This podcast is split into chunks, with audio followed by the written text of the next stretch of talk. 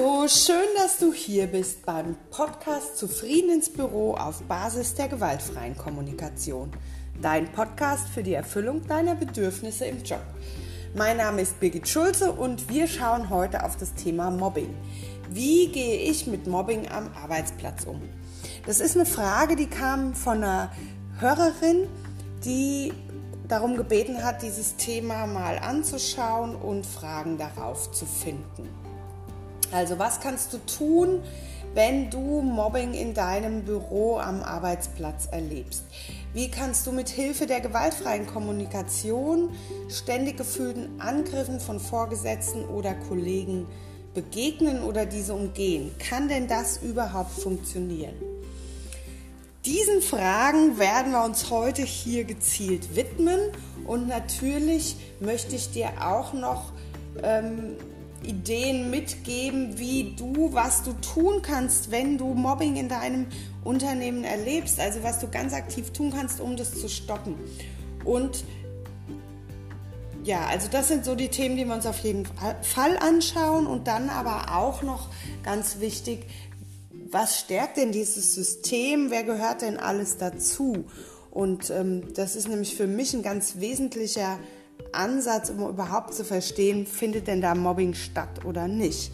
So, und genau darum geht's. Also bleib weiter ran, wenn du wissen willst, wie du mit Mobbing am Arbeitsplatz umgehen kannst und wie du das künftig unterbrechen kannst. Bis gleich.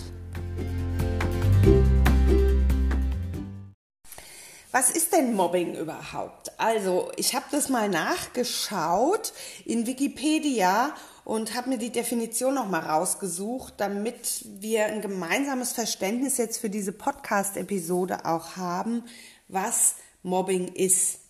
Also Mobbing ist ein soziologischer Begriff und der beschreibt das wiederholte und regelmäßige, vorwiegend seelische Schikanieren, Quälen, Verletzen einer einzelnen Person durch eine beliebige Gruppe anderer. Also es ist, kommt aus der Soziologie, da kommt dieser Begriff her und beschreibt eben das wiederholte, regelmäßige, vorwiegend seelische Schikanieren, Quälen und Verletzen einer einzelnen Person durch eine beliebige Gruppe. Und das ist auch die Definition, die ich dieser Podcast-Folge heute zugrunde lege. Natürlich, wenn du jetzt ähm, dich daran festhältst, dass es vorwiegend seelisches Schikanieren ist, natürlich kann es auch zu körperlicher Gewalt führen. Ja, auch das ist Mobbing, wenn Menschen dauerhaft auch körperliche Gewalt erfahren. Ähm, ich glaube, das Entscheidende ist hier, dass es einfach wiederholt ist, regelmäßig passiert und dass es eben eine Schikane ist und es einen Täterkreis und eine Opferrolle gibt. Das ist so das Setting, auf dem wir hier aufsetzen.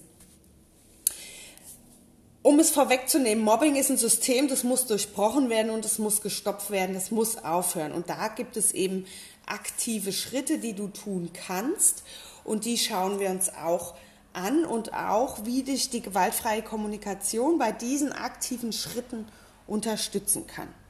Ich habe es im Intro schon mal erwähnt, es gibt auch einen bestimmten Personenkreis, der damit immer wieder einhergeht. Und das habe ich kennengelernt durch Carsten Stahl, der sich mit seiner Stahl-Hart-Kampagne da wirklich sehr, sehr engagiert, um ähm, Mobbing vorzubeugen. Der wirbt für Toleranz, für Menschlichkeit und für Respekt. Und das sind, glaube ich, alles Werte, die es helfen, auch Mobbing überhaupt zu vermeiden oder zu verhindern oder eben dann, wenn Mobbing passiert, auch zu unterbrechen. Also es geht um Selbstverantwortung und, und um Verantwortung. Und das ist ja auch ein Thema, was dir in der gewaltfreien Kommunikation immer wieder begegnet. Wie kannst du Verantwortung für dich, für deine Gefühle und Bedürfnisse übernehmen und dann auch in ein aktives Handeln kommen, das dir ermöglicht, mit dir selbst in Verbindung zu bleiben und auch die Bedürfnisse deiner Mitmenschen in den Blick zu bekommen. Ja, okay, also wir steigen jetzt gleich ein, erstmal in das Thema, wer sind denn die beteiligten Personen beim Mobbing und warum ist es wichtig, diese Personen auch zu kennen, diese Personengruppen.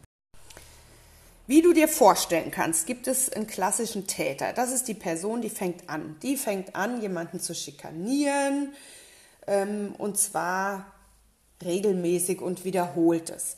Wenn du jetzt in so einem Bürokontext bist, dann kann es sein, dass es ein ich bleibe jetzt mal in so einem bisschen plakativen Beispiel, dass es ein Vorgesetzter ist, der hat einen Beschäftigten auf dem Kieker und stellt den in Teammeetings regelmäßig bloß, ja? So, und das passiert regelmäßig. Schikaniert den, ähm, macht den an, schneidet dem das Wort ab, unterbricht auf eine nicht sehr wertschätzende und respektvolle Art und Weise, weist dieser Person vielleicht auch immer wieder Aufgaben zu, die so unter den Möglichkeiten sind, die diese Person eigentlich hat und auch unter den Fähigkeiten.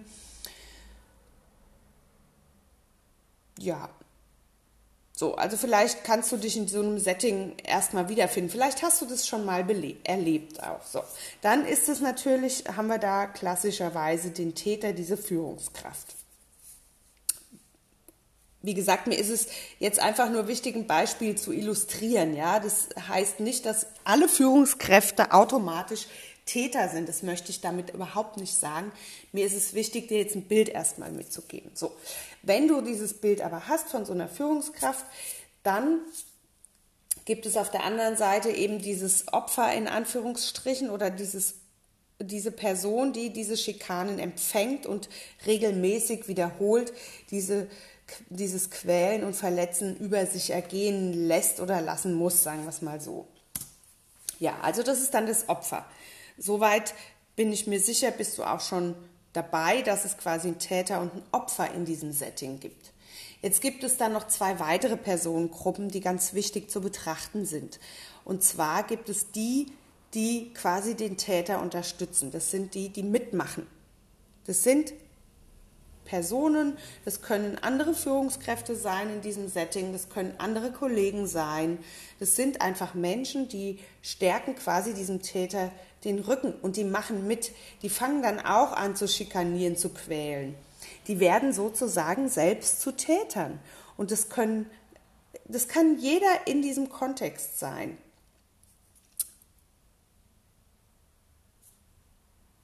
Ja, die vierte Personengruppe, und das ist für mich auch, das war für mich wirklich neu, als ich das das erste Mal gehört habe, ist eine Personengruppe, die wirst du auch überall finden, das sind die, die wegschauen.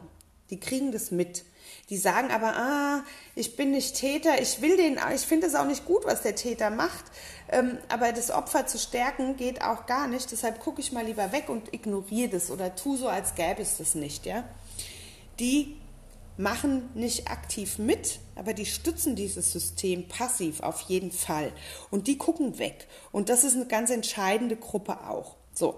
Und um das System zu stoppen, kann rein theoretisch jeder Einzelne innerhalb dieser Personengruppen intervenieren. Der Täter kann aufhören, weil er selber erkennt, scheiße, was er da macht. Ähm, die, die den Täter unterstützen, können intervenieren und können aussteigen aktiv und können auch ähm, Hilfe im Außen suchen. Die, die weggucken, können das genauso tun und auch das Opfer, das wahrscheinlich im Moment das schwächste Glied ist an der Stelle, ähm, kann rein theoretisch Unterstützung im Außen suchen. Die tun das aber oft nicht, aus einem Schuld- und Schamgefühl heraus. Deshalb ist es so wichtig zu wissen, es gibt auch Menschen, die schauen weg. Und wenn du in so einem Bürokontext bist und du hast vielleicht jetzt so ein Teammeeting vor dir, wo es immer wieder dazu führt, dass einer bloßgestellt wird und andere das noch mittragen, dann gibt es auch die, die gucken aktiv weg in diesem Team. Und die können das genauso unterbinden. Du kannst Mobbing auch ohne gewaltfreie Kommunikation einfach stoppen. Das geht. Und zwar ist es ganz, ganz wichtig, egal ob du jetzt Täter, Opfer, äh, Mitmachender oder, oder Wegschauende bist oder vielleicht am Ende auch gar keinen Anteil hast, wobei die Person kann es gar nicht geben. Also ernst nehmen, wenn Hilferufe kommen. Das ist der allererste Schritt. Nimm die Person ernst, wenn ein Hilferuf kommt. Auch wenn du denkst, es ist noch so ein Pillepalle-Scheiß. Nimm es ernst. Sobald dieses Wort Mobbing fällt, ich werde so hellhörig inzwischen. Ähm, nimm es einfach ernst. Das ist ganz entscheidend. Nicht abtun, nicht sagen, ach, ist doch nicht so schlimm. das kann doch jedem mal passieren oder du weißt doch, der ist doch äh, montags morgens mit einem schlechten, mit einem falschen Bein aufgestanden. Nein, wenn jemand sagt, ich fühle mich gemobbt und es ist ein Hilferuf, dann gilt es darum, das ernst zu nehmen. Wichtig ist auch, finde ich, anzuerkennen, dass die Person, die sich gemobbt fühlt, darüber entscheidet, ob sie jetzt gemobbt wird oder nicht und niemand sonst. Wenn du ein Außenstehender bist, kannst du nicht für diese Person entscheiden, ob sie sich jetzt gemobbt fühlt oder nicht. Auch wenn dieser Begriff, wie ich finde, inzwischen sehr inflationär verwendet wird, so ist es wichtig hinzugucken, wenn da jemand sagt, ich fühle mich gemobbt, ist da, ist da was dran oder nicht? Das ist, ein, das ist eben schon dieser Hilferuf, der da kommt. Und es entscheiden jeweils die Personen für sich, fühle ich mich jetzt schikaniert, brauche ich Unterstützung, bin ich hilflos, ratlos, geht es mir einfach scheiße in diesem Kontext. Ähm, das entscheidet jeder für sich selber. Und es ist nicht an uns, das zu beurteilen, ob es so ist, sondern es gilt, das ernst zu nehmen. Wenn ich sowas feststelle, wenn ich das erkenne, da passiert Mobbing, dann kann ich diese Situation erstmal für mich auch beobachten, um dann empathisch einzugreifen. Und da setzt quasi auch die gewaltfreie Kommunikation ein. Das heißt, ich stelle mich nicht auf eine Täter- oder Opferseite, sondern ich gehe empathisch da rein. Und das setzt voraus, dass ich mich in Selbstempathie übe, um eben mit mir und meinen Bedürfnissen in Verbindung zu bleiben, damit ich hinterher im auch empathisch agieren kann und auch die Bedürfnisse der Beteiligten, aller Beteiligten, das schließt auch die Täter mit ein, auch empathisch abholen zu können.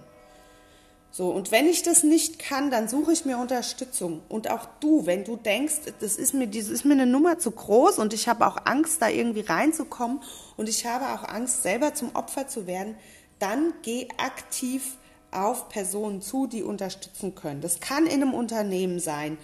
Wenn es da sowas wie einen psychologischen Dienst für Mitarbeitende gibt, dann kannst du die ansprechen. Du kannst andere Führungskräfte ansprechen.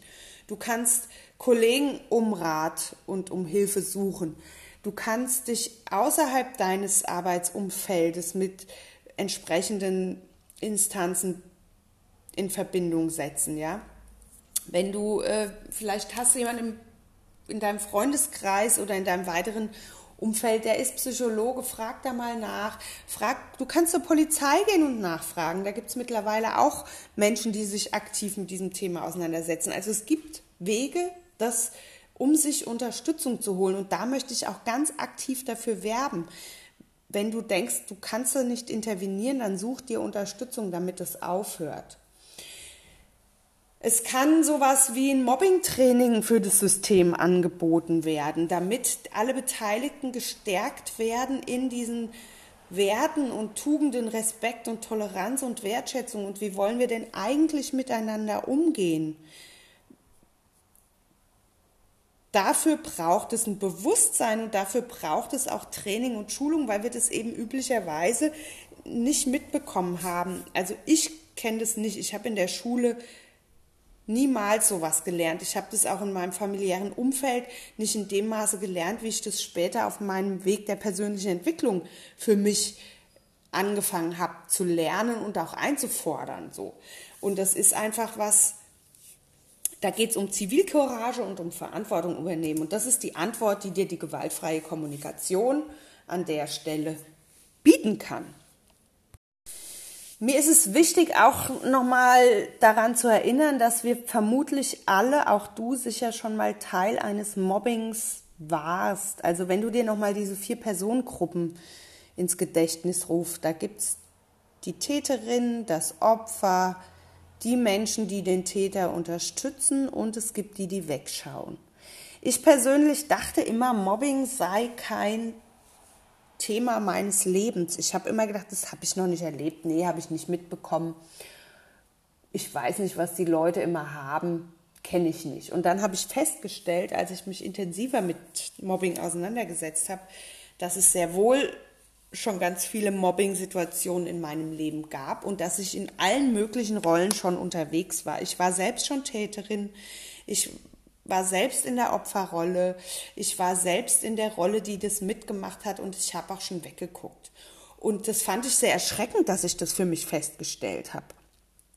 Dass ich auch schon Täterin war. Ich hätte jetzt immer so gedacht, nee, also Birgit, warst du nicht. Doch, auch ich war schon Täterin und zum Glück ist es schon sehr lange her und leider ähm, war es auch sehr schmerzhaft. Also ich war in meiner Grundschulzeit in so einer Vierermädchenklicke und wir waren tatsächlich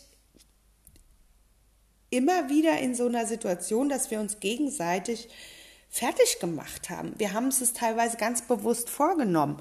Dann habe ich mich mit einer verbündet und gesagt, so, jetzt schnappen wir uns, ähm, jetzt schnappen wir uns die nächste und auf der hacken wir jetzt mal ein bisschen rum, mal gucken, was passiert. Also das, da war auch so ein bisschen Sadismus, glaube ich, mit dabei.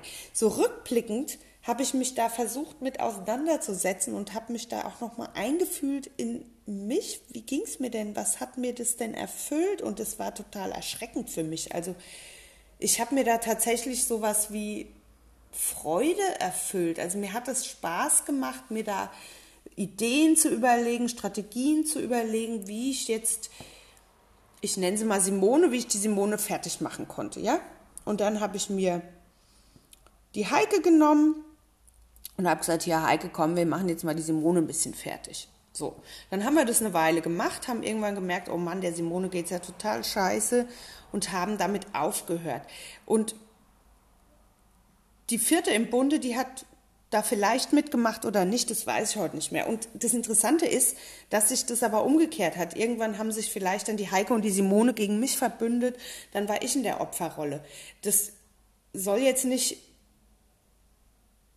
also ich möchte jetzt nicht irgendwie damit veranschaulichen, dass, dass jeder mal irgendwie jeder in der Rolle war und das musst du nur aushalten, dann ist alles gut, sondern mir geht es darum, einen Blick zurückzuwerfen, zu gucken, in, war ich schon mal in diesen Situationen und wenn ja, welchen Anteil hatte ich daran? Und ich habe für mich festgestellt, man scheiße, ich selber war schon Täterin, ich war auch schon Opfer, ich war auch schon die, die weggeguckt hat oder auch die, die mitgemacht hat. Und das hat mir alles auch Bedürfnisse erfüllt. Und wenn wir von den Grundannahmen der gewaltfreien Kommunikation nochmal ausgehen, die du in einer meiner anderen Podcast-Folgen vielleicht schon mitbekommen hast, da geht es, also wir gehen ja davon aus, dass wir uns mit jeder Handlung ein Bedürfnis erfüllen und manchmal eben Strategien wählen, die nicht so dienlich sind, nicht förderlich sind.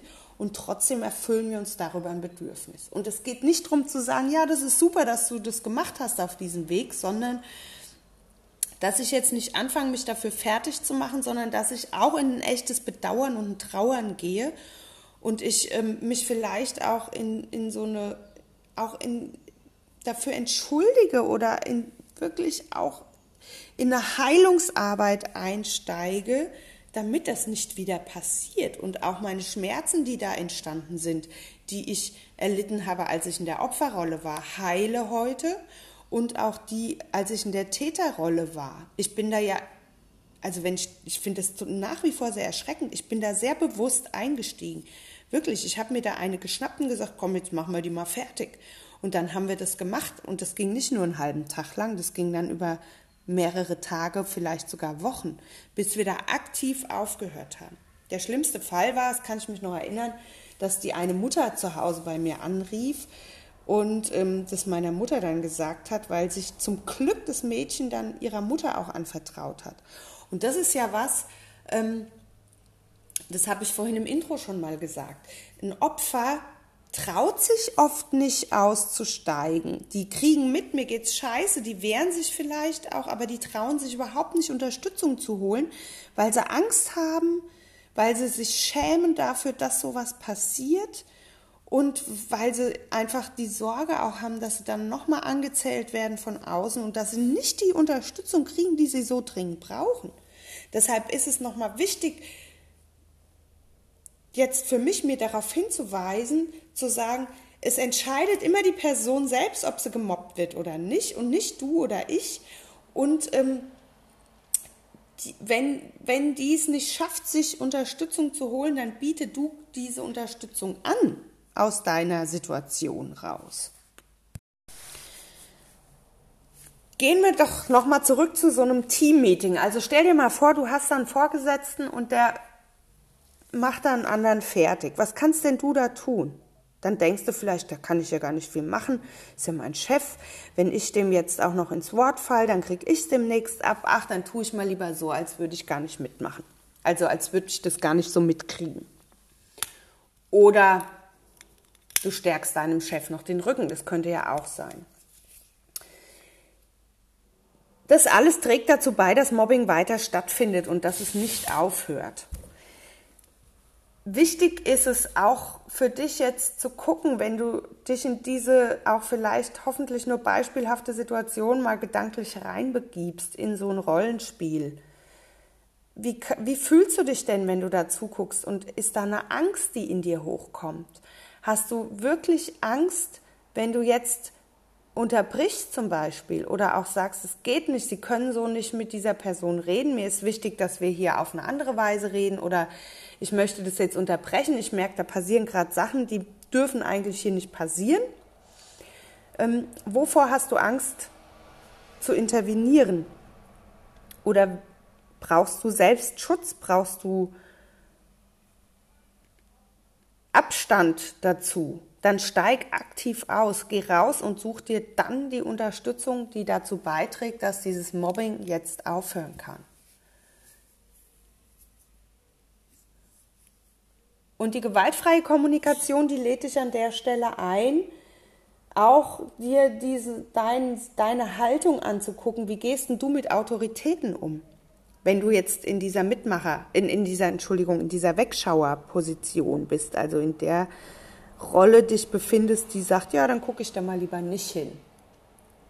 Ich ertrage das, das passiert halt, kommt vor, ist ja auch eine Führungskraft.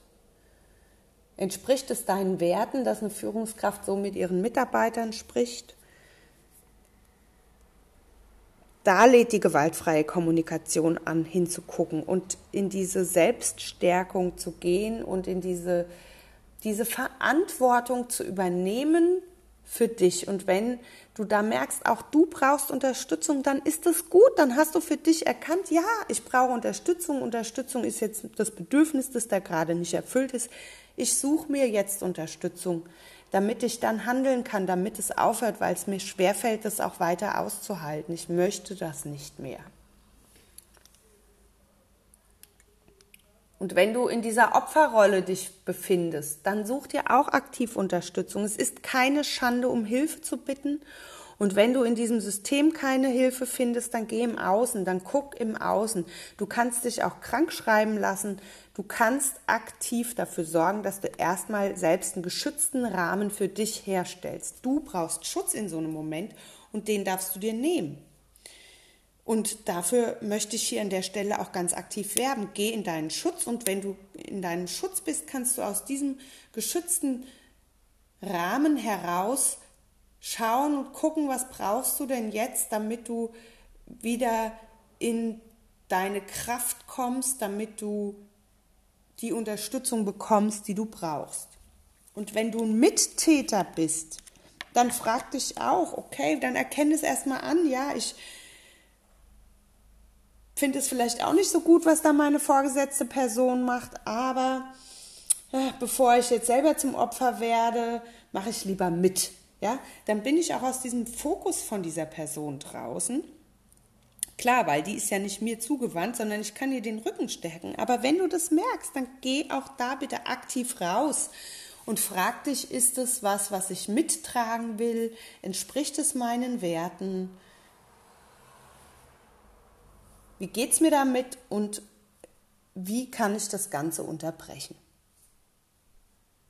Wenn du dir die Fragen stellst, dann hast du schon einen großen Anteil daran, dass es aufhört, dass es sich stoppt und unterbricht. Wenn Mobbing stattgefunden hat und es irgendwie ein Ende gefunden hat, dann braucht es Heilung für die Beteiligten. Es braucht auch einen Prozess, der es schafft, dass die Beziehung zwischen diesen Personen, gerade wenn es im Büro ist und ihr weiter zusammenarbeiten wollt, dann braucht es eine Klärung der Beziehungsebene. Das Vertrauen muss wieder aufgebaut werden. Und ähm, es braucht einen Raum, der es ermöglicht, dass die alle, alle Beteiligten gehört werden können. Und alle Beteiligten meint wirklich alle Beteiligten. Es bringt aus meiner Sicht nicht so viel zu sagen, okay, dann machen wir irgendwie ein Konfliktklärungsgespräch zwischen Täter und Opfer, sondern es braucht einen größeren Rahmen. Das kann über eine Mediation, über Restorative Circles sein. Das, es gibt verschiedene Wege, wie das gehen kann, aber es braucht wirklich einen Raum, der es ermöglicht, jede einzelne beteiligte Person zu hören, damit da Heilung reinkommen kann, damit dieser Schmerz, der entstanden ist, einen Raum kriegt, der angeschaut werden kann, auch der Schmerz des Täters, auch der Schmerz des Opfers, auch der Schmerz der Hinschau, der, der Mitmachenden und auch der Schmerz der Wegschauenden. Der muss angeschaut werden, damit da eine Heilung ermöglicht werden kann und eine vertrauensvolle Basis geschaffen werden kann. Und das braucht Zeit, das geht auch nicht innerhalb von einem Tag und nicht innerhalb von einem, von einem Moment. Ja, das darf, das braucht wirklich Zeit, damit es wächst. Und dann haben wir eine Chance, dass Mobbing nicht mehr stattfinden kann, dass es frühzeitiger erkannt wird und dass es unterbrochen wird. Weil wir dann auch raus sind aus diesem Schuldzuweisen, aus diesem, wir steigen aus aus dieser Polarität richtig, falsch, gut und schlecht und gut und böse, hinzu, okay, wir sind alle Menschen, wir haben alle Bedürfnisse und wir müssen immer wieder neue Wege finden, wie wir uns diese Bedürfnisse so erfüllen, dass es für alle irgendwie gut ist. Und wenn du in einem Unternehmen arbeitest, dann ist es nun mal so, dass du dann nicht alleine bist. Du hast Teamkollegen, du hast andere Abteilungen, mit denen du zusammenarbeitest und ähm, du hast vielleicht auch Unternehmen, mit denen du zusammenarbeitest oder in Konkurrenz bist. Und trotzdem braucht es Wege, wie das alles ins Gleichgewicht kommen kann. Und es läuft manchmal aus dem Ruder, ja klar. Ja, manchmal kochen die Gefühle hoch und manchmal ist da auch ein Konflikt und es, es ist niemals Friede, Freude, Eierkuchen, aber die Idee ist ja, dass wir immer wieder hinkommen wie schaffen wir das, so miteinander weiterzuarbeiten, damit es künftig auch gehen kann? Und deshalb ist es so wichtig, Mobbing zu unterbrechen, ja, zu erkennen, zu unterbrechen, Position zu beziehen, Verantwortung zu beziehen, den eigenen Werten entsprechend zu handeln und dann, wenn das irgendwie gestoppt wurde, auch einen Raum aufzumachen, der den Schmerz aller sichtbar macht wo dieser Schmerz angeschaut werden kann, damit dann eine Heilung stattfinden kann. Ich glaube nicht, dass Heilung anders stattfinden kann. Alles andere wäre ein Pflaster draufkleben und zu sagen, ja, okay, dann machen wir jetzt einfach weiter, wir drehen die Zeit zurück und setzen quasi an dem Moment an, bevor Mobbing stattgefunden hat. Das geht nicht. Ich bin mir sicher, dass es dauerhaft keine zufriedenstellende Situation ist für keine der Beteiligten. Und die gewaltfreie Kommunikation, die lädt ja dann natürlich auch ein, allen diesen beteiligten Rollen Einfühlung zu geben. Allen. Das setzt voraus, dass hinterher der Täter dem Opfer Einfühlung gibt, das Opfer dem Täter Einfühlung gibt, die Mitmachenden auch jeweils Täter-Opfer Einfühlung geben und auch die, die weggeschaut haben, auch in diese Einfühlung gehen. Und die allererste Voraussetzung aus meiner Sicht ist eigentlich auch hier wieder die Selbsteinfühlung. Sich selber ehrlich einzugestehen, wie ging es mir in diesem Moment und welche Bedürfnisse haben sich da für mich erfüllt oder auch nicht erfüllt, um in dieser Selbstreflexion eine Klarheit darüber zu erlangen, was das alles mit mir selbst gemacht hat in jeweils dieser Rolle. Und das ist, das kann die GfK bieten und leisten an der Stelle.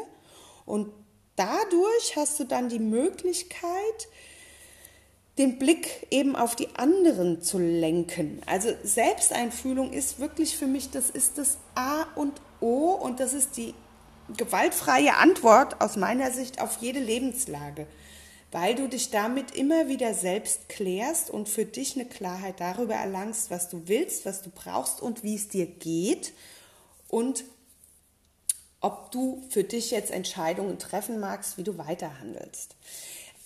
ich kann dich nur einladen. Auf meiner Seite findest du auf www.birgitschulze.com findest du ganz viel kostenloses Downloadmaterial, unter anderem auch so ein Selbsteinfühlungsbogen mit Gefühls- und Bedürfnislisten, die dich dazu ermuntern, immer wieder in dieses Thema einzusteigen und immer wieder in die Selbstreflexion, in die Selbsteinfühlung zu gehen.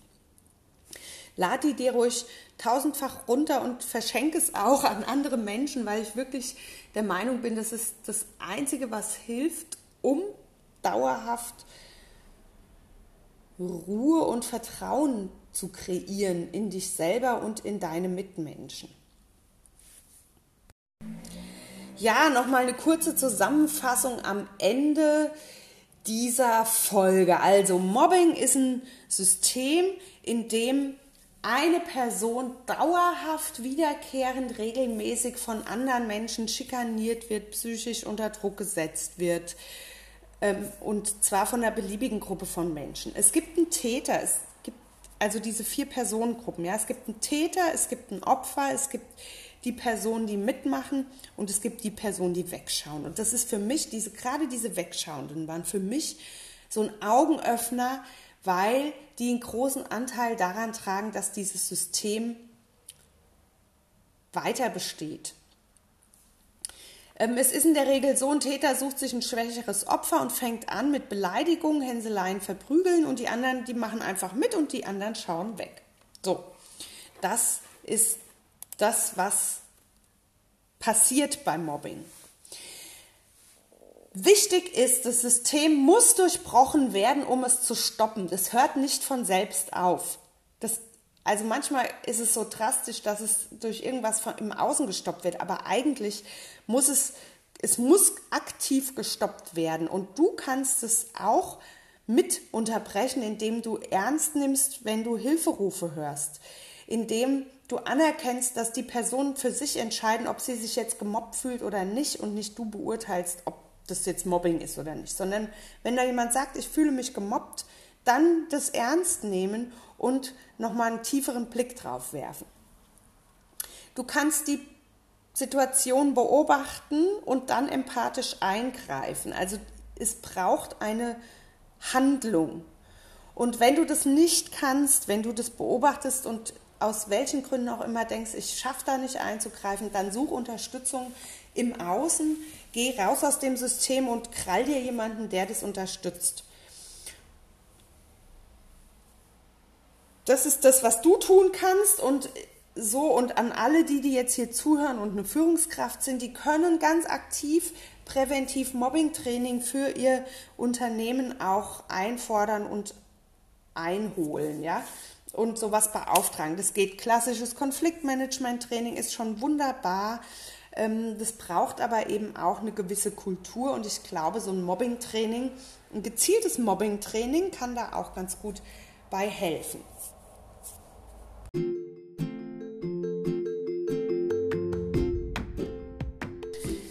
Wenn du bereit bist, dich in dich selbst einzufühlen, dann ist es immer wichtig, für dich nochmal hinzugucken, wenn du so ein Mobbing miterlebt hast, frag dich, welcher dieser vier Personengruppen du angehört hast. Wer warst du? Und dann kannst du dich selbst die folgenden vier Fragen stellen. Was ist der gute Grund, dass ich so und so gehandelt habe? Das ist eine ganz wichtige Frage.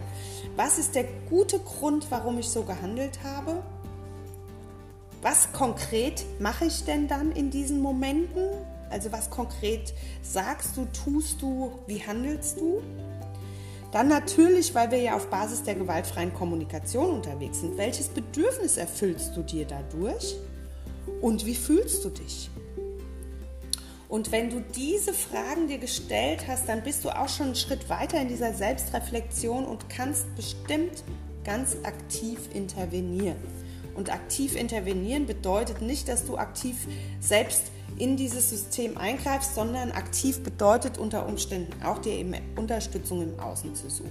Und da möchte ich wirklich appellieren, das ist so ein mächtiges System, was sich da auftut, dass eigentlich alle auch in einer gewissen Ohnmacht sind, die da handeln, auch wenn sie sehr stark agieren und es eben eine Intervention vielleicht auch von außen braucht.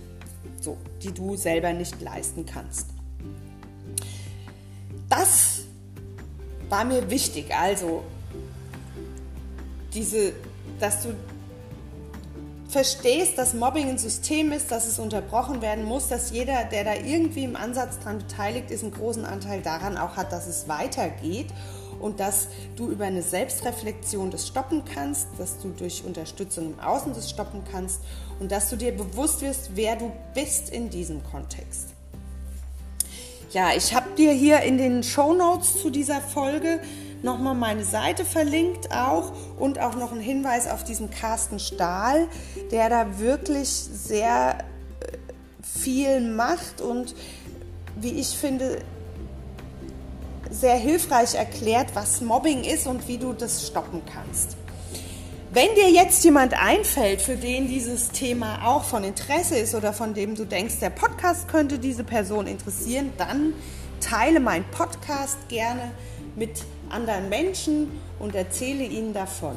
Ich wünsche dir eine wunderbare Woche. Wir hören uns sicher wieder. Bis bald. Liebe Grüße, Birgit.